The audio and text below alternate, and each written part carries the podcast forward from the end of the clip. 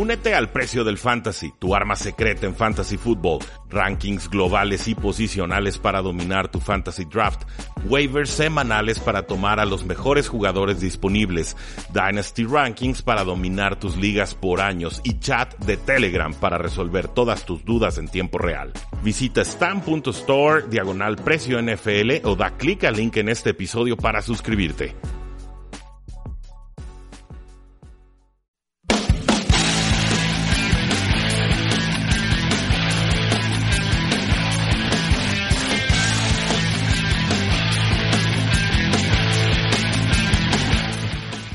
Saludos a todos, bienvenidos a su programa 3 y fuera. Mi nombre es Rudy Jacinto, vamos a platicar de todas las novedades de la NFL. A mí me conocen del equipo de Playmakers Radio, me conocen del programa de radio Plan de Juego, del equipo de Hablemos de Fútbol con quien seguimos eh, colaborando y este por supuesto es eh, nuestro espacio eh, 3 y fuera. Eh, pueden seguirnos en nuestras formas de contacto, facebook.com diagonal 3 y fuera, en Twitter como arroba paradoja NFL, en internet, bueno, como 3 y y por supuesto pueden suscribirse a nuestro podcast donde subimos contenido eh, toda la semana, en realidad, este es el programa más extenso que subimos a ese espacio de podcast de nombre Tres y Fuera, pero a lo largo de la semana estamos subiendo contenido adicional que pues, por tiempo no alcanzamos a comentar en este eh, brevísimo pero muy disfrutable espacio de 45 minutos en el Tecnológico de Monterrey Campus eh, Guadalajara. Muchas gracias a Marius Kang en los controles eh, operativos. ¿De qué vamos a platicar el día de hoy, Mario? Pues bueno, está muy, muy sencilla la cosa. Vamos haciendo un recuento del, del NFL Draft. Llevamos una recapitulación de lo que sucedió en la primera ronda, lo que sucedió después en el día 2, en las rondas 2 y 3, pues bueno, creo que sucedió también mucha eh, información, se dio mucha eh, expectativa importante con el día 3 de la NFL, es decir, hablando de las rondas 4, 5, 6 y 7.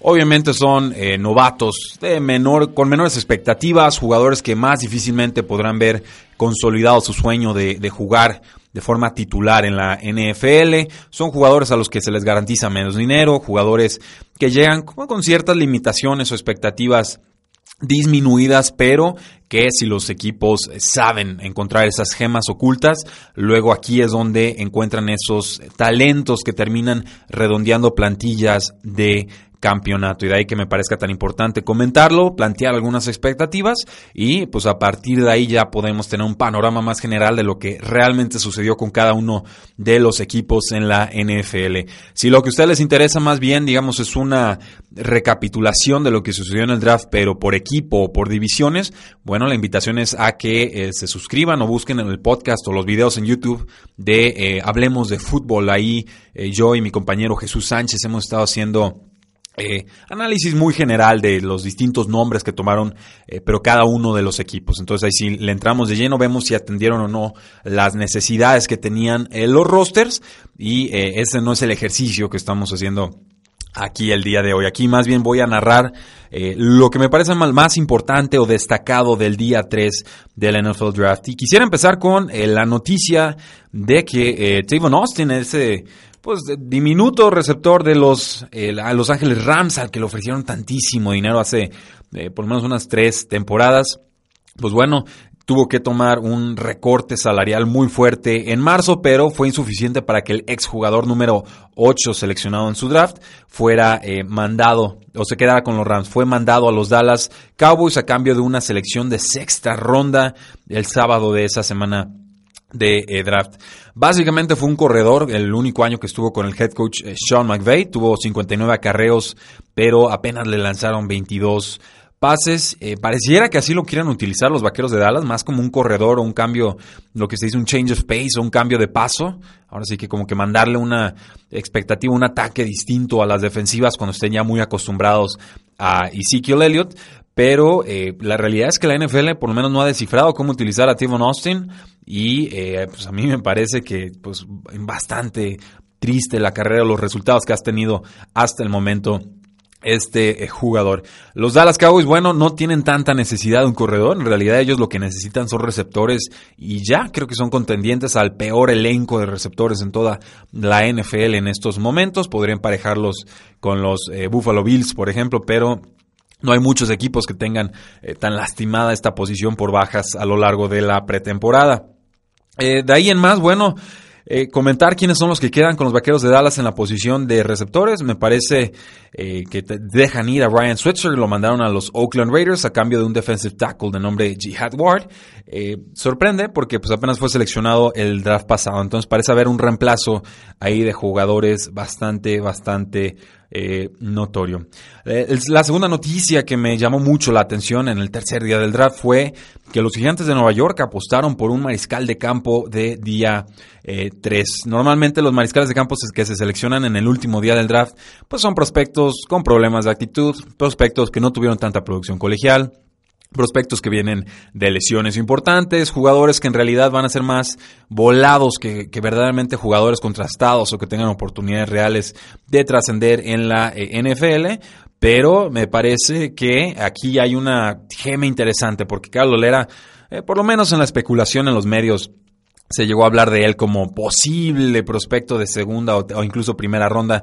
A mí siempre me pareció eh, muy aventurado hablar de él en estos términos, pero este mariscal de campo de la Universidad de Richmond fue la octava selección en la cuarta ronda. Tuvo un Senior Bowl bastante importante, que es cuando se congregan jugadores de todo el, país, hacen un entrenamiento de una semana con coaches de la NFL y el último día hacen ahora sí como una especie de interescuadras. Y ahí, pues bueno, se vio bastante bien. Carlos Lera me parece que lanzó tres pases de anotación, si eh, recuerdo eh, bien. Se parece mucho, se le ha llegado a comparar bastante con eh, Jimmy Garoppolo por ser de una universidad menor, digamos, Richmond no es una potencia de fútbol americano ni, ni mucho menos, pero tiene movilidad, tiene precisión, me parece que no se desespera en el bolsillo. Eh, el pase profundo es el que de repente le cuesta. Creo que tiene fuerza de brazo suficiente, pero para nada eh, espectacular. Y sobre todo, eh, me parece que no tuvo de ninguna manera la producción colegial que Jimmy Garoppolo llegó a tener en su momento. Por eso se hablaba de él que pudiera llegar a los Patriotas de Nueva Inglaterra. Ellos pues, nunca en realidad se interesaban por él ni por ningún otro mariscal de campo hasta la séptima ronda. Y pues bueno, llega a ser el suplente de Eli Manning. Por lo pronto tendría de competencia a Davis Webb, el quarterback número 2 en estos momentos. Eh, le ganó la partida a Gino Smith, que ya no está en el equipo. Pero en Davis Webb, el que me parece fue también cuarta ronda el año pasado, cuarta o tercera ronda, eh, pues tendrá que competir con Carlos Lera para ver quién podrá ser el mariscal de campo, primero relevo y después futuro mariscal de campo franquicia de los gigantes de eh, Nueva York. Una selección muy interesante, sobre todo porque los gigantes de Nueva York decidieron no seleccionar un mariscal de campo con su pick número 2 global y tomar al corredor Saquon Barkley de la Universidad de Penn State. Una decisión, a mi parecer, controversial, posiblemente equivocada, pero no porque crea que el jugador no va a rendir, sino porque me parece que habían necesidades más importantes o posiciones más importantes que llenar. ¿Qué otros mariscales de campo fueron tomados a lo largo de este día 3? Pues bueno, Mike White y Luke Falk llegaron con los Vaqueros de Dallas y con los Titanes de Tennessee respectivamente. Eh, sé muy poco de Mike White, sé que algunos eh, analistas o, scouts eh, les gustaba Mike White como posible mariscal de campo sleeper. El que sí de plano no me gusta ni tantito es Luke Falk, tengo que ser bien sincero. Creo que tuvo un Senior Bowl bastante flojo, muy impreciso, como que los medios no se enteraron porque le estaban tirando muchas flores, pero eh, a mí no, no me convence. Pies pesados, en realidad la producción colegial no me pareció que estuviera ahí, que reacciona no de la mejor manera, no vi un procesador muy rápido, lo poco que lo pude estudiar no es un nombre que a mí me intrigue eh, demasiado. Pero es cierto que los Titanes de Tennessee necesitan un mariscal de campo suplente. Me parece que está Blaine Gabbert en estos momentos como mariscal de campo número 2. Y pues bueno, cualquier posibilidad de mejorar esta eh, opción de, mariscal de campo pues tendrá que ser considerada por los Titanes de Tennessee. Hay dos jugadores más que fueron seleccionados, eh, Tanner Lee y Danny Etling. Danny Etling fue seleccionado por los Patriotas de Nueva Inglaterra iniciando la séptima ronda. Es un mariscal de campo de la Universidad de LSU que tiene buen brazo, tiene buen pase profundo, pero pues, en realidad un voladazo de los Patriotas. Le veo posible carrera de suplente y, poco más. Eh, los Jaguares fueron quienes seleccionaron al mariscal de campo Tanner Lee. Eh, él, pues bueno, si lo ves bajando, dice la nota, si lo ves bajando de un camión, pues sí se ve como un jugador NFL, o sea, sí llega a impresionar, pero completó apenas el 53.6% de sus pases, lanzó 23 touchdowns, lanzó 21 intercepciones en dos eh, temporadas en la Universidad de Tulane. Y pues bueno, esto también me hace pensar que su, su techo de producción sería el de un mariscal de campo eh, suplente. Entonces, eso fue lo que sucedió en cuanto a mariscales de campo en el día 3 de la NFL Draft. Después, bueno, pasamos a la posición de corredores y creo que aquí la nota se la llevan los Indianapolis Colts. Era esta era una clase muy fuerte en cuanto a corredores, lo sabíamos, fueron seleccionados muchos corredores en la segunda y en la tercera ronda. El día 3 no se quedó atrás. Los eh, Indianapolis Colts fueron los más activos en el mercado. Tomaron al jugador, eh, eh, si lo, a ver si lo pronuncio bien, Niheim Heinz, con la cuarta, con su cuarta selección en la cuarta ronda. Y también tomaron a Jordan Wilkins tarde en la quinta eh, ronda. Nihim Himes, él pues parece más como el jugador de terceras oportunidades, el que atrapa pases. Eh, el head coach Frank Reich está diciendo, y cito, que se ve muy impresionante como receptor, o sea, atrapando pases. Dice que es un jugador inteligente y es un jugador sumamente veloz. Tiene eh, corrió las 40 yardas en 4.38 segundos. Tendrá que competir con el teórico titular Marlon Mack, que es un jugador de segundo año, con Jordan Wilkins, que decíamos fue tomado en la quinta ronda, y todavía quizás con la sombra de Robert Turbin, que algunos lo recordarán como jugador de los eh, Seattle Seahawks y que viene de una eh, lesión. Pese a estar en un comité, podríamos ver producción real o importante de Niham Himes en la primera temporada, sobre todo para los que juegan Fantasy Football, en ligas PPR que te dan un punto por eh, recepción. Me parece que ahí eh, tendrá una, oportunidad clara de eh, brillar. En cuanto a Jordan Wilkins, bueno, es un jugador de 6'1, 216 libras de la Universidad de Mississippi. Fue seleccionado con el pick número 169. Y pues estuvo en un comité con la Universidad de Ole terminó eh, consolidándose como el corredor más importante en su última temporada, en la cuarta. Tuvo 155 acarreos, 111 yardas, 6.5 yardas por acarreo, que es bastante alto, y 9 touchdowns, y esto pues combinado con 26 recepciones, 241 yardas y un touchdown por la vía aérea. Además, bueno, Pro Football Focus lo califica como el cuarto mejor eh, bloqueando en protección de pase. Y pues bueno, eh, desgraciadamente en el Scouting Combine no pudo brillar, pero cuando tuvo sus pruebas en su, en su Pro Day, corrió las 40 yardas en 4.53 segundos, saltó, en su salto de altura fue de 37 pulgadas, que es bastante alto, y su salto de longitud fue de 10 pies y 3 eh, pulgadas. Pese a su tamaño prototípico para la posición de corredor, eh, nos parece que es un prospecto demasiado grande, o sea, va a cumplir 24 años en julio, es una edad bastante avanzada para un novato y eh, corre con cierta fineza, no es en realidad un corredor que castigue demasiado a las defensivas, pero a su favor está que es un buen jugador en equipos especiales, que puede ser usado de formas bastante, bastante eh, versátiles.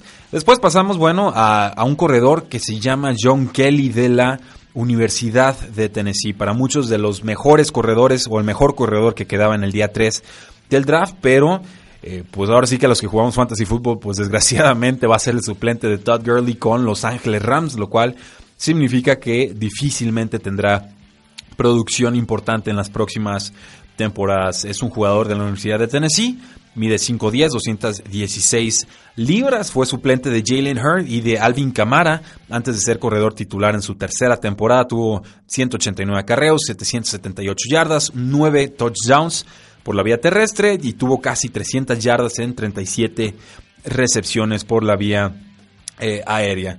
Pero eh, bueno, pues es un jugador muy intrigante que desafortunadamente tendrá que estar detrás de Todd Gurley, tendrá que competir con el ya veterano Malcolm Brown para ser suplente y pues bueno, tratar de aprovechar cualquier posible, eh, no se le desea, pero es posible que un jugador se lesione, de eh, Todd Gurley. el caso de los Arizona Cardinals que seleccionaron a Chase Edmonds, un jugador que viene a ser el suplente de David Johnson en Arizona, otro caso de un jugador con talento intrigante, pero que llega pues, a un equipo en el que definitivamente no le van a pedir ser eh, titular. Ya firmó su contrato de cuatro años este jugador Chase Edmonds de la Universidad de Fordham, 5'9", 210 libras, el líder corredor en yardas terrestres con los en la, Patriot League en, sus cuatro temporadas. Debe ser un corredor de cambio de ritmo, de paso, eh, cuando tenga que descansar David Johnson, pero pues puede haber algo de producción como eh, novato. Y pues también recordar que David Johnson viene de una lesión, entonces es uno de los nombres a vigilar en cuanto a novatos. Y el otro nombre que quiero mencionar, aparte de varios que diremos después del corte, Justin Jackson, un jugador también bastante intrigante que no fue seleccionado hasta las últimas selecciones de la séptima ronda. No sé qué estaba haciendo ahí el jugador, porque por talento lo ves jugar y, tiene bastante que ofrecer. 6-0, 199 eh, libras de la Universidad de Northwestern. Eh, se va a convertir en, bueno, tendrá que ser el suplente a fuerzas de Melvin Gordon, tendrá que competir por ser el corredor número 2 del equipo, detrás de Austin eh, Eckler, que tuvo ah, una participación bastante aceptable el año pasado, sobre todo por la vía aérea. Pero eh, bueno, su producción de Spark fue impresionante, que te miden la altura y lo, lo, comparan con tu producción en las pruebas atléticas, pues estuvo en el percentil 76 es decir, apenas 24% de los prospectos de su posición en el registro histórico tienen mejores condiciones atléticas o tuvieron mejores condiciones atléticas que él. Corrió las 40 yardas en 4.5 segundos fijos y tiene pues, mucha elusividad porque corrió la prueba de, los tres conos en 6.81 eh, segundos. Normalmente cualquier jugador que corre esta prueba por debajo de los 7 segundos se puede hablar de que tiene una agilidad impresionante. Es un jugador elusivo, es un jugador repentino, un jugador con suficiente fuerza, que es bueno atrapando eh, pases y creo que tendría que superar por mucho las expectativas que normalmente se tendrían de un jugador de séptima ronda. Eh, vamos a nuestra primera eh, pausa comercial y seguimos platicando del tercer día del NFL Draft. Regresamos.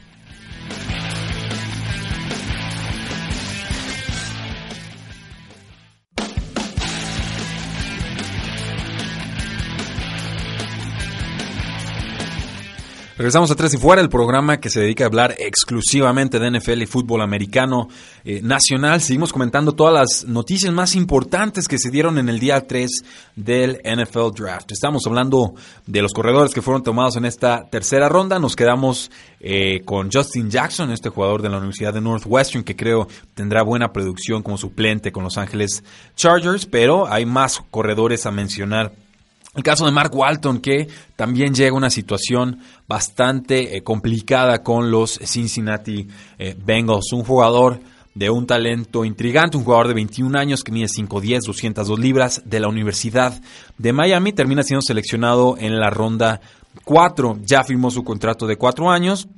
Y bueno, eh, viene de una operación de tobillo de, pero pues bueno, no pudo terminar su, temporada con Miami. Parecía o había demostrado cierto talento como corredor de eh, tres downs y tuvo un muy mal scouting combine. Creo que eso también le restó muchas posibilidades de ser tomado en el día 2 del draft. Corrió la prueba de las 40 yardas en 4.60, que es algo alto, sobre todo para un jugador eh, más bajito. el salto de longitud, bueno, 9 eh, 9 pies 10 eh, pulgadas no, no son, digamos, las, los números más eh, ideales. Lo curioso es que su comparación NFL, según muchos analistas, y, me incluyo, sería Gio Bernat, que va a ser su compañero corredor en este equipo. Entonces, posiblemente los Cincinnati Bengals estén pensando en dejar ir a, Gio Bernat dentro de una temporada, dejar de pagarle su dinero como eh, jugador veterano y, permitir que Mark Walton sea entonces quien ocupe ese rol. Su, producción colegial, pues bastante importante, casi 400 acarreos para poquito más de 2.000 yardas, promedió 5.1 yardas por acarreo, 26 touchdowns y además tuvo 56 eh, recepciones. Eh, pero bueno, va a estar por lo pronto, va a estar detrás de Joe Mixon, que tendría que ser el corredor titular del equipo, y de Gio Bernard, que es el que normalmente llega como corredor que cambia el ritmo, este change of pace eh, back, como se les dice en inglés. Otro jugador que quedó pues atrapado por las circunstancias en, el, en su backfield es el jugador Ito Smith, que llega con los Atlanta Falcons y obviamente pues será suplente tanto de Devonta Freeman como de Devin eh, Coleman. Fue titular de tres años en la Universidad de Southern Miss, un jugador de 5'9", 195 libras, tomado también en la cuarta ronda de este día 3. Eh, tuvo números importantes en, su, en sus pruebas del Pro Day, corrió las 40 yardas en 4.45 segundos y aparte levantó, eh, creo que son que 225 libras que les piden hacer en press de pecho o, bench press, ¿no? igual estoy inventando el número, pero me parece que no. 22 eh, veces o 22 repeticiones tuvo en esa prueba, que pues, son números mejores que los que tuvieron varios linieros ofensivos. Entonces, muy importante la, la selección suplente por el momento, pero creo que es muy posible que también los Atlanta Falcons dejen ir a Tevin Coleman dentro de un año, está en su último año de su contrato y entonces le permitan a Ito Smith ser eh, el corredor número 2 de este equipo. De hecho, el jugador no se llama Ito, creo que su prima o su hermana le puso el apodo porque alguna vez que estaba hospitalizado parece que tenía algún comentario le hicieron sobre sus cachetes y, esta persona dijo que se parecía al juez que estaba juzgando y tengo que checar esa historia de detalle, no me acuerdo a quién está juzgando, eh, pero bueno, pues ahorita la, recordamos, pero era un juez de un caso muy controversial sobre un jugador de la NFL y se llamaba el juez justamente Ito y pues bueno, fue un Ito el nombre y así quedó como Ito eh, Smith. Les termino de confirmar ahorita que chequen la siguiente pausa porque eh, se van a reír cuando menciono el nombre. No puedo creer que se me está olvidando en estos momentos al, al aire. Los últimos corredores que vamos a comentar sobre el draft, el caso de Kalen Balash y Bo Scarborough, dos jugadores eh, sumamente atléticos, sumamente corpulentos, creo que también merecen alguna mención. Que, eh, Kellen Balash, un jugador de 6'3 y 229 libras de la Universidad de Arizona State, tomado en la cuarta ronda por los Delfines de eh, Miami. Un jugador grande que corre rápido, que atrapa bien el balón.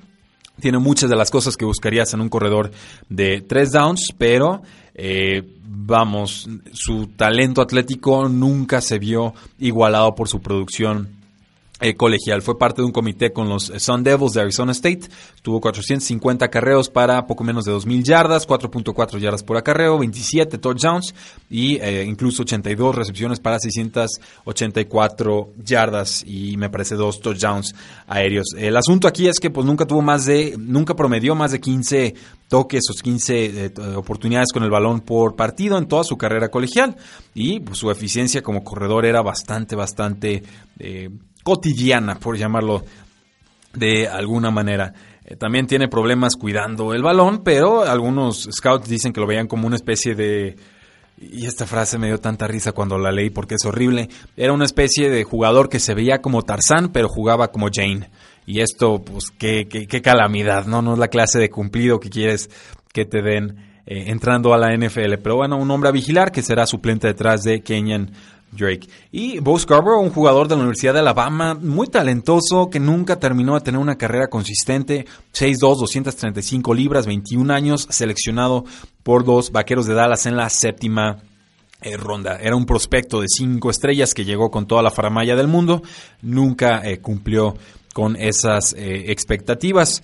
Eh, un jugador, eh, un corredor de poder, tuvo 267 acarreos, un poco más de 1500 yardas y 20 touchdowns por la vía terrestre, promedió más de 5 yardas por acarreo, 5.7, pero apenas atrapó el balón 21 veces, entonces esto pues obviamente le, le limita a primeras y segundas oportunidades en todo caso, como suplente de Ezekiel Elliot. Hablando de la prueba Spark, pues bueno, él está en el percentil número 86, es decir, solamente 14% de los prospectos históricos tienen mejores condiciones atléticas ajustadas por su altura. Es una formulita que inventó eh, Nike que ha resultado bastante útil para poder... Eh, digamos, medir a todos los jugadores con el mismo rasero, porque no puedes pedirle la misma velocidad a un jugador que mide 6'3 que a uno que mide 5'7, ¿no? Tienes que hacer ajustes para realmente ver cuál es su eh, talento atlético según su eh, altura.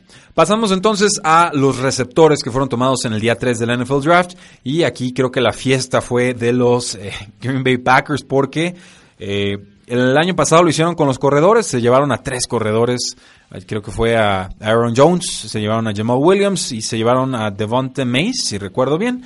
Pues bueno, este año hicieron lo mismo, pero en la posición de eh, receptor. El primer receptor que tomaron fue a Jimon Moore de la Universidad de Missouri en la cuarta ronda. Después, bueno, tomaron a Marquez Valdez Scantling de la Universidad del Sur de Florida en la quinta ronda. Y en la sexta ronda tomaron al receptor de la Universidad de Notre Dame Equanimus St. Brown. Eh, había muchos receptores en este año, no superestrellas, pero sí mucha profundidad. Y pues parece que los Packers hicieron varias apuestas para encontrar ese jugador número 3 que acompañe tanto a Devonte Adams como a Randall Cobb tras la salida de eh, Jordi Nelson. Hoy por hoy, bueno, el titular sería Jerónimo Allison, un veterano que ha tenido momentos de producción, pero eh, a veces suelta pases importantes y pues no es el jugador más consistente. Entonces, los Packers buscando mejorar su elenco de receptores apuestan tres veces por jugadores de tercera eh, ronda. ¿Cuál creo que va a tener la mejor producción? Pues si hablamos de lo que se llama draft capital o por cuál jugador apostaron más, pues tendríamos que pensar en Jimon Moore. Pero eh, la realidad es que Quanimo St. Brown para varios era el mejor receptor en esta camada de draft el año pasado. O sea, entrando a la, a la temporada anterior colegial, eh, para muchos Quanimo St. Brown tuvo que haber sido tomado en primera ronda producción complicada, eh, eh, asuntos polémicos por ahí, le bajan muchísimo su valor NFL, eh, creo que demasiado, porque es un jugador que mide 6'5 y 214 libras, pero eh, parece que va a estar atrapado en, en toda esta marasmo o, elenco de receptores bastante, bastante profundo. Su carrera, bueno, tuvo 92 recepciones, casi 1500 yardas, 16 yardas por recepción y 13 touchdowns obviamente por la vía aérea. Pero en su última temporada, eh, más bien con, con Deshaun Kaiser tuvo 961 eh, yardas y 9 touchdowns, pero antes, en la, temporada posterior, tuvo 515 yardas y 4 touchdowns. Es decir, perdió a su mariscal de campo, que fue, se fue con los Cleveland Browns, y eh, pues obviamente esto le afectó bastante en cuanto a su producción. Lo intrigante sería que en algún momento pudieran conseguir Deshaun Kaiser y Equanimous St. Brown de nuevo, porque recordemos, Deshaun Kaiser fue cambiado por los Cleveland Browns a los Green Bay Packers, y creo que Kaiser tendría más argumentos para ser el mariscal de campo suplente del equipo. Seguimos entonces con los receptores que tomaron los Baltimore Ravens, así como hicieron, como hizo Green Bay, digo no a esa extensión, pero sí fue la misma idea. Tomaron a Jalil Scott en la cuarta ronda y a Jordan Lasley en la quinta. Esto, pues bueno, los Ravens han estado toda la pretemporada buscando formas de reinventar a su equipo de receptores. Tomaron a Michael Crabtree, que fue cortado por los Oakland Raiders. Tomaron a John Brown, que fue, pues se acabó su contrato con los Arizona Cardinals. Tomaron a Willie Smith, que eh, fue cortado por los New Orleans Saints. Y pues bueno, eh, Brown es un jugador que firmó por un año, entonces, y también ha tenido muchas lesiones, no es ninguna garantía. Willie Smith viene, viene de una temporada muy floja con los Santos de Nueva Orleans y Michael Crabtree cumple 31 años en septiembre. Entonces tiene sentido que los Ravens hagan apuestas en la posición de eh, receptor. El, jugador Jaleel Scott es, mide 6'5, 215 libras de la Universidad de New Mexico State, seleccionado en cuarta ronda. Eh, pasó dos temporadas con los Aggies de NMSU y después, eh, bueno, después de haberse transferido de JUCO, lo que se llama Junior College o colegial eh, junior, digamos, que es, es, como una especie de, escuela pública con un nivel de fútbol americano menor, pero que muchas veces te permite regresar a niveles más altos si destacas en esa eh, división. Eh, pero en realidad yo le tengo más apuestas o cariño, digamos, como analista a Jordan Lasley, un jugador de 6'1 y 205 libras de la Universidad de UCLA. Eh, estuvo atrapando pases de Josh Rosen, que ahora es jugador de los Arizona eh, Cardinals. Fue la selección 162 global. Y pues bueno, se, se mueve de colegial en su tercera temporada y tuvo un scouting combine bastante por debajo del promedio. O sea, Corrió las, 50, las 40 yardas en 4.5 segundos fijos, eh, o sea, flat, eh, un tiempo correcto, pero sufrió en el salto vertical, tuvo 34 y medio, y en el salto de longitud tuvo 9 pies y 4 pulgadas. Y además, bueno, también en el bench press apenas levantó la barra 8 veces. Eh, aparte, bueno, tiene una propensidad a soltar pases y se estarán preguntando, bueno, y pues entonces qué es lo que te gustó de este jugador, ¿no? Dijiste que era el que, el que te gustaba y ve todo lo feo que me estás diciendo de él. Eh, fue suspendido también dos veces en colegial. Pero creo que fue el único receptor confiable que llegó a tener Josh Rosen en su última temporada. Yo cuando lo veo jugar veo un jugador que sabe generar separación, que tiene lo que juega más rápido de lo que demuestra en sus pruebas atléticas y que sabe anticiparse a las defensivas, es decir, sabe atacar las zonas débiles de las defensivas. Entonces creo que se puede convertir fácilmente en una de las armas predilectas tanto de Joe Flaco como de Lamar Jackson en el momento en que le toque eh, convertirse eh, en el mariscal de campo titular de esta franquicia. Eh, tenemos más jugadores que fueron seleccionados. Los Denver Broncos tomaron al jugador de Penn State, de Sean Hamilton, con la selección número 13 de la cuarta ronda. Creo que aquí la idea es, bueno, tomar a Cortland Sutton en la, en la ronda número 2, toman ahora de Sean Hamilton en la ronda número 4, y pues la idea sería reemplazar tanto a Demarius Thomas como a Emmanuel Sanders. De Cortland Sutton sería entonces la amenaza profunda, digamos el, jugador prototípico al estilo de Demarius Thomas o de un Alshon Jeffrey, y con Sean Hamilton estaríamos hablando de un jugador de 6'1, de 203 libras, de 23 eh, años, que eh, sería un, lo que se le llama una especie de big slot o jugador grande que juega más pegado hacia la línea de golpeo. Es un jugador que estuvo cuatro años como receptor de los Nittany Lions, que se gradúa como el líder en, recepciones de, con 214 de su universidad, el segundo con más yardas aéreas con 2.842 y el cuarto en cuanto a touchdowns aéreos con 18. Además, bueno, eh, Pro Football Focus lo califica como eh, el mejor receptor en toda la nación en cuanto a pases lanzados 20 o más yardas, a, 20 o más yardas de profundidad en 2017. Atrapó 73.3% de sus pases eh, profundos y estos son números bastante destacados. Además, bueno, pues hablando del Spark, tuvo un percentil 78, es decir, apenas 22% de los receptores en registro histórico tuvieron mejores condiciones atléticas ajustadas por altura que él. Y pues también se vio bastante impresionante en la prueba atlética de los tres conos, eh, con una agilidad muy destacada, 6.84 segundos. No es muy alto, no es muy rápido en línea recta, pero es un jugador muy técnico que creo que tendrá un rol importante tarde o temprano con el equipo. Pregunta Bob Sanz, bueno, los Ravens quisieron a Des Bryant, pero ¿qué pasó? Eh, rápidamente los, los Ravens le ofrecieron a Des Bryant un contrato de dos años. Eh, Bryant está buscando un contrato a un año, obviamente para tratar de reflotar su valor en NFL y después volver a firmar por más dinero. Los Ravens, por situaciones de, espacio salarial, no podían eh, ajustarse a esa petición. No firmó finalmente con él. Creo que eh, pues Des Bryant está, difícil, ¿eh? no, se ve quién lo tome en estos momentos. Creo que los Green Bay Packers serían los mejores posicionados para eh, aprovecharlo. Eh, más receptores, hay, hay muchos, Dios mío. Antonio Callaway, qué, nombre tan polémico, seleccionado por los Cleveland Browns tras usar un pick que obtuvieron de los Patriotas de Nueva Inglaterra. Un mundo de problemas extra cancha con este jugador. controversial, se creía que podía ser seleccionado en tercera ronda o incluso caerse del draft. Eh, un, desmadre verdaderamente. Bueno, estoy involucrado hasta en, robo de datos de tarjetas de crédito, o sea, por donde le busquen, hay, muchas cosas ahí. Eh, creo que un ya no supe si era un caso de, violencia doméstica o algo así. Creo que esa, creo que esa la estoy inventando yo, tendría que checar a detalle. Sé que tuvo una prueba diluida cuando le hicieron el antidoping en el Scouting Combine. Esto es, pues obviamente es calificado por la NFL como una prueba positiva de forma automática. El jugador dice que simplemente estuvo tomando demasiados líquidos y que él pues, no estaba consumiendo sustancias. Eh, pero bueno, eso es lo que sucedió. Un jugador muy, muy talentoso.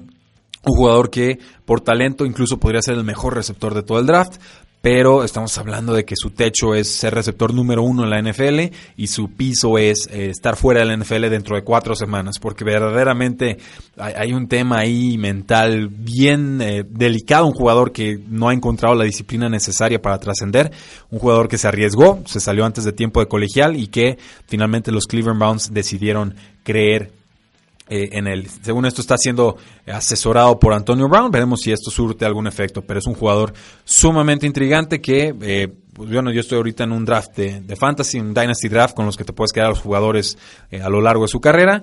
Y por ahí lancé un, pick tardío a Antonio Callaway porque lo ves jugar y, y Dios mío, genera separación de forma muy, muy eh, impresionante. Creo que te están tratando de emular lo que lograron Kansas City el Chiefs el año pasado con Tariq Hill, que les fue, bueno, hace dos años con Tariq Hill, que les fue fenomenal, y esto fue bajo la tutela del ahora general manager de los Cleveland Browns, John eh, Dorsey.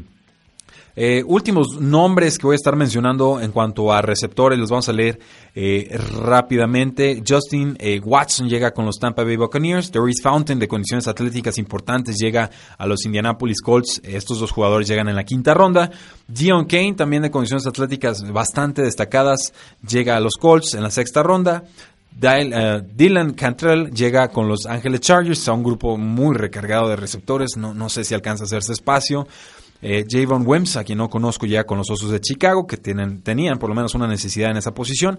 Marcel Aitman llega con los Oakland Raiders y Auden Tate estaría llegando con los eh, Cincinnati Bengals. Estos últimos jugadores seleccionados en la séptima eh, ronda. Eh, pues no es un jugador muy veloz, Tate tampoco es un jugador muy veloz, pero son jugadores grandes que saben utilizar su tamaño. Creo que serán eh, receptores complementarios en la NFL y eh, poco más. Un jugador muy bajito, Kiki Couty, seleccionado en la con la tercera selección de la cuarta ronda por los, parece por los Houston Texans, un jugador de Texas Tech, muy muy rápido. Y Richie James llegó a los 49ers en la séptima ronda los dos jugadores intrigantes por las ofensivas tan buenas a las que terminaron llegando. Vamos a nuestra última pausa comercial y regresamos a Tres y Fuera.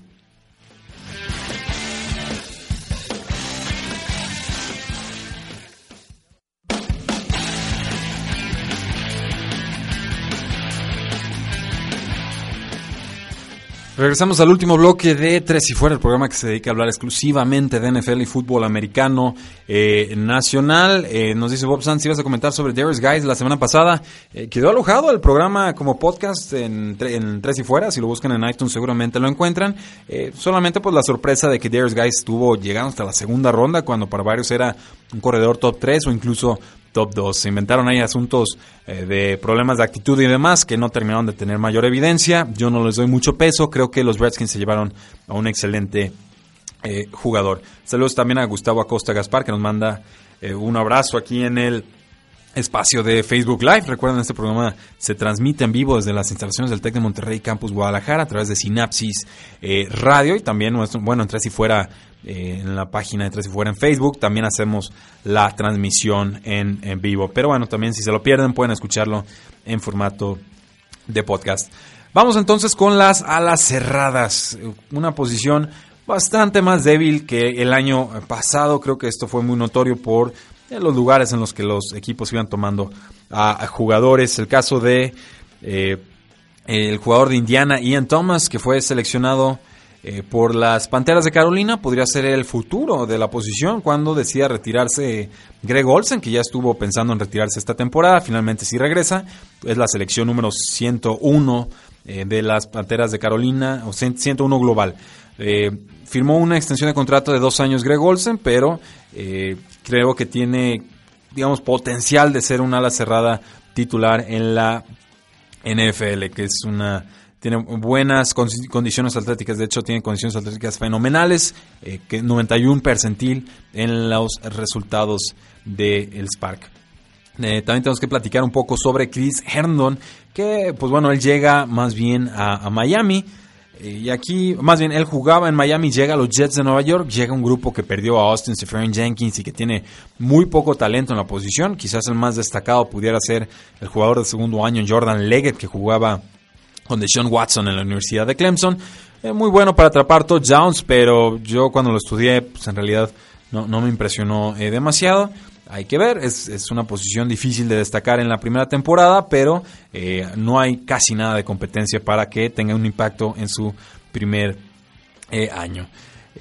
ahora sí, pues bueno, un recuento muy general de lo que pasó en las rondas 4, 5, 6 y 7. Las Águilas de Filadelfia tomaron al ala defensiva Josh Sweat de la Universidad de Florida State y es un gran jugador, muy talentoso, ha tenido muchísimos, muchísimos problemas de rodillas. Si logra mantenerse sano, los Philadelphia habrán eh, cometido un robo a mano eh, armada. Tenemos el caso de Shaquille Griffin de la Universidad de Central Florida, que nos preguntaban en fuera del aire, bueno, este linebacker, ¿qué opinas de él? Le falta una mano, tiene un hermano en la NFL, juega con los Seattle Seahawks, van a estar juntos, un jugador muy rápido, de un, motor incansable, en los cuartos, eh, cuartos es el típico jugador que corre, corre, corre, corre a toda velocidad cuando los demás jugadores ya no tienen fondo físico. Excelente en tacleadas, muy bueno en protección terrestre, puede hacer protección de pase, por obvias razones las intercepciones le cuestan eh, un poco más, pero es un jugador eh, que por talento y sin enfocarnos en la mano, siempre ha demostrado tener y merecer un lugar en la NFL. Una historia a seguir, me da muchísimo gusto por él. El caso del running back o, ala eh, cerrada eh, Jalen Samuels de la Universidad de Carolina del Norte, tomado por los de Pittsburgh Steelers. Eh, no, sabemos a ciencia cierta qué posición vaya a jugar en la NFL, pero bueno, pues un hombre a seguir. tenemos más nombres aquí. El que me gustaría destacar es este último que tomaron los Patriotas de la Inglaterra con la posición de receptor un jugador de nombre Braxton eh, Berrios y se volvió una especie de chiste en internet porque pues era, ahora sí que era muy fácil ver que iba a terminar con los Patriotas de Nueva Inglaterra. Estos receptores, ya saben, ¿no? Blancos, miden como 5'10, son muy ágiles, no muy veloces en línea recta, tiene buenas manos. Eh, era, eso estaba verdaderamente cantadísimo, se le comparaba con eh, Dania Mendola, que ahora está con los Miami eh, Dolphins, y pues obviamente eh, Brexton varios, pues termina siendo tomado por los Patriotas de Nueva Inglaterra, todos nos reímos, creemos que tiene posibilidades reales de quedarse con el equipo, aunque hay mucha, muchísima competencia, y eh, pero, pero bueno, estaba, estaba muy cantada la selección, es un jugador de 5'9", 183 libras, de la Universidad de Miami, tomado en la sexta eh, ronda. Y también, bueno, tiene afinidad por los equipos especiales. Podría ser un buen regresador de, patadas. No es tan explosivo como Daniel Mendola en su momento, ni fue tan productivo como Daniel Mendola en su momento, pero eh, prototípicamente y por estilo de juego sí se asemejan eh, un poco. Con esto, bueno, damos por concluido la recapitulación, el cierre, el análisis del NFL eh, draft. Nos hemos dedicado a esto las últimas tres semanas. Cualquier pregunta, duda o sugerencia, ya saben, en Twitter, arroba paradoja NFL. Con todo gusto podemos comentar eh, nombres que quizás se nos hayan quedado en el tintero. Ciertamente mi especialidad es más enfocarme en la ofensiva que en la defensiva.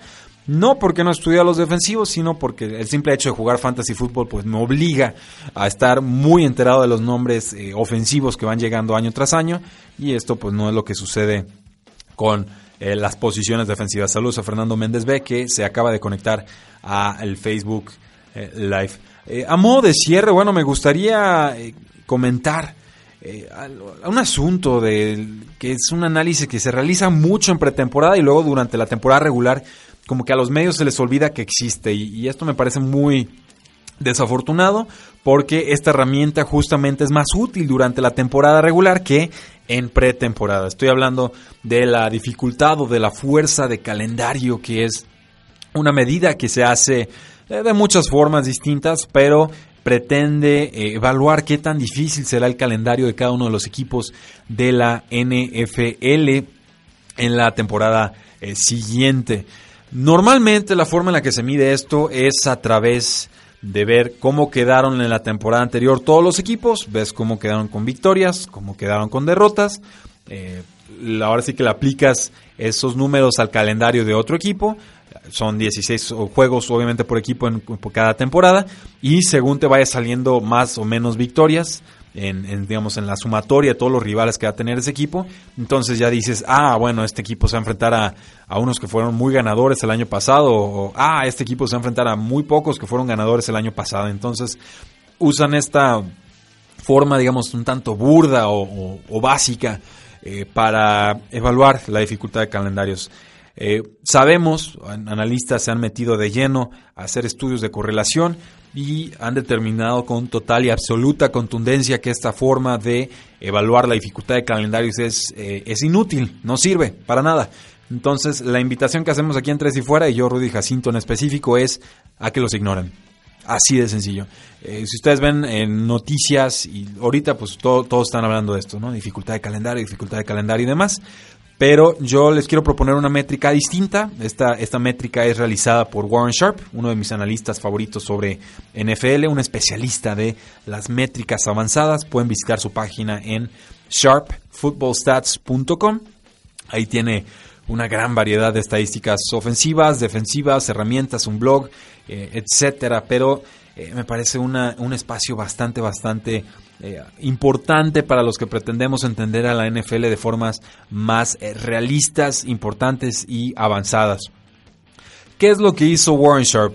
A muy grandes rasgos lo que hizo Warren Sharp es tomar los números de Las Vegas, más otras métricas que él tiene y que no revela del todo, pero yo confío mucho en él. Y pues bueno, aquí lo que hizo es ver eh, cómo quedan los equipos con calendarios más o menos eh, difíciles. Por ejemplo, ¿cuál es el equipo que tiene el calendario más sencillo según Warren Sharp? Serían los Houston Texans según sus cifras de mayo 2018. Aquí estamos hablando de un equipo que va a recuperar a dos lineados defensivos importantes en JJ Watt y Whitney Merciless, que acaba de renovar a Jadavion Clowney, una de las mejores defensivas de la NFL, que se reforzó muy bien en la parte secundaria del equipo. Y si a esto le agregas que se estaría enfrentando a equipos bastante asequibles o, muy más sencillos que el promedio, pues bueno, los Houston Texans me parece que están posicionados para eh, llevarse la división de la AFC Sur. Eh, si seguimos hablando de la AFC Sur, por ejemplo, los Jacksonville Jaguars aparecen como el cuarto equipo con el calendario eh, más sencillo. Eh, y serían seguidos por los Titanes de Tennessee, que aparecen en la posición número 7 global de estos eh, rankings. Los Colts, bueno, redondean esta AFC Sur, aparecen como el onceavo calendario más sencillo, pero pues obviamente al tener que enfrentarse a sus rivales eh, divisionales, ellos son los que más probablemente perderían según las expectativas de Warren Sharp. El equipo número 2 con calendario más fácil pues no le va a gustar a la mayoría porque creo que ya están hartos de verlos. Ni modo, ahí siguen hasta que Tom Brady decida retirarse, a mi parecer, o, Bill Belichick, no sé cuál de los dos. Los Patriotas de Nueva Inglaterra tendrían el segundo calendario más sencillo y esto, pues obviamente porque se enfrentan dos veces a los Jets, dos veces a los Buffalo Bills y dos veces a los equipos de, bueno, al equipo de los Miami Dolphins. No que sean escuadras sin talento, pero ciertamente son escuadras que no han tenido temporadas consistentes o que han demostrado el potencial suficiente para desbancar, por lo menos en estos momentos, a los Patriotas de Nueva Inglaterra. Después tenemos a Los Ángeles Chargers como el tercer equipo con calendario más sencillo y esto a mí me parece eh, muy intrigante porque los Chargers tienen un elenco muy talentoso. Tienen a Philip Rivers, que me parece sigue teniendo buenas temporadas, una línea ofensiva bastante mejorada, que de hecho va a recuperar un jugador de nombre eh, Forrest Lamp, que se lastimó en pretemporada, tomado al inicio de la segunda ronda, muy talentoso, un elenco de receptores impresionante, corredores más que suficientes, aunque no soy muy fan de Melvin Gordon, una de las mejores alas cerradas de la NFL en Hunter Henry, y en la defensiva pues también tienen quien golpea al mariscal de campo, pero sobre todo ya tienen una secundaria muy muy reforzada. Entonces, si sumamos todo el talento del equipo, que tienen un mariscal de campo muy talentoso y que además van a tener el tercer calendario más sencillo de toda la NFL, pues damas y caballeros, me parece que los Chargers son muy, muy favoritos para llevarse la AFC Oeste. Yo ya los daba como favoritos antes de meterme a ver estas eh, estadísticas. Decíamos los Jacksonville Jaguars con el cuarto calendario más sencillo. Los Oakland Raiders aparecen empatados con los Jacksonville Jaguars con el cuarto calendario más sencillo. Entonces, John Gruden, no vas a tener excusas, tienes que tener un impacto inmediato, tienes que arreglar la carrera y la espalda de Derek Carr, tienes que revivir a Mari Cooper, tienes que demostrar que todas las decisiones raras, controversiales que has tomado eh, van a tener un impacto desde el día 1 en el equipo. Por calendario no les van a quedar de ver, va a ser un calendario bastante asequible, entonces esta no podrá ser una excusa, como sí lo fue, creo yo, posiblemente el año pasado, que tuvieron un calendario, mm, me parecía bastante complicado. Los Jets de Nueva York en el equipo en la posición número 6, Titanes de Tennessee con el calendario más fácil número 7, los Green Bay Packers como el octavo calendario más fácil de la N eh, FL y pues bueno, no sé si podamos darlos como favoritos para recuperar el trono de la NFC Norte. Creo que los vikingos de Minnesota todavía tendrían que ser respetados como favoritos para ganar esa división. Pero eh, si vemos, Green Bay Packers está en la octava posición y los vikingos de Minnesota aparecen hasta el 21. Entonces, su calendario va a estar bastante más pesado, por, eh, sobre todo por haber quedado como primeros de división el año pasado. Eh, los otros equipos de esta división, estoy buscando, los Chicago Bears aparecen en la posición número 17, es decir, van a tener un calendario promedio en cuanto a dificultad de, rivales y los Detroit Lions tendrían el peor calendario de la división, apareciendo en la posición número 26. Eh, los Miami Dolphins en la novena posición, los San Francisco 49ers son los primeros que aparecen de la NFC eh, Oeste, me parece, si no me estoy equivocando. No, sí, Oeste.